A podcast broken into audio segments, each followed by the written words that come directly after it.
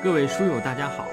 又到了我们阅读《春秋左传》的时间，让我们一起阅读，一同努力，一块儿成长。西宫十四年的第二件事呢，叫曾子来朝。我们读一下经的第二条：夏六月，季姬及曾子寓于房，使曾子来朝。从《春秋经》上来看呢，这个事儿比较简单啊，它涉及到两个人和两个地名。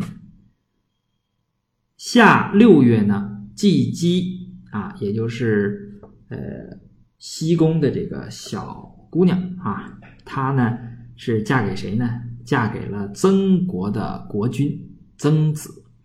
曾国呀，是一个曾经的曾，呃，右面加一个耳刀。它在哪儿呢？它在鲁国的东南方，也就是今天的这个枣庄以东。它应该是在这个山脚下边啊。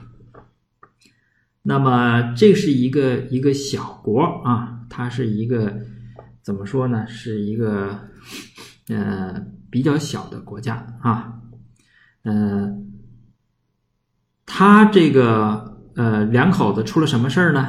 啊，他为什么这个呃小两口在房啊？房在哪儿呢？房在曲阜的东面一点儿啊。我那个图上注了，大家从曲阜往东一一找，就看到一个很小的地方。我拿这个红线呢标了一下，就是房，在这个地方应该说好像很近了啊，很近了，差不多郊区那样的吧？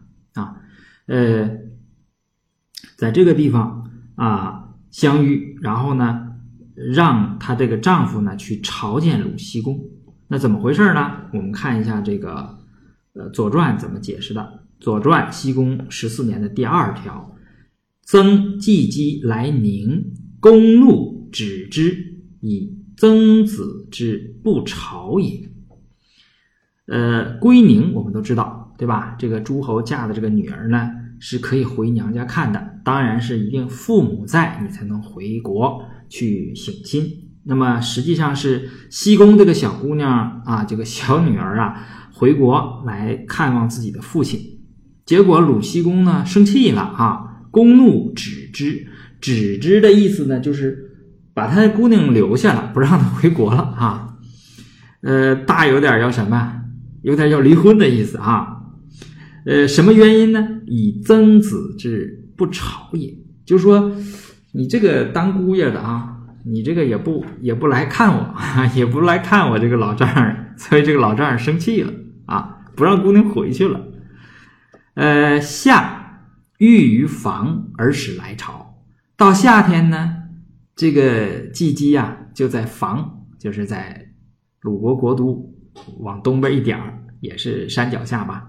和自己的丈夫呢，在那儿，呃，相遇啊，相会，就告诉自己的丈夫说：“说你这个老丈人生气了，老岳父生气了，你赶紧去看他。”所以呢，叫儿使来朝。那后边呃，什么结局呢？后边呢，应该是在，呃，我们往下读，我先留一个伏笔啊。那么我说一下这个事儿哈，这个事儿呢，就是跟这个春秋里边这些大事儿相比啊，这个呢，更像一个什么呢？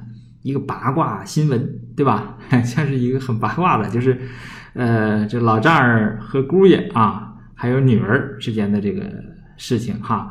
这个事情呢，嗯，挺有意思啊，比较有趣。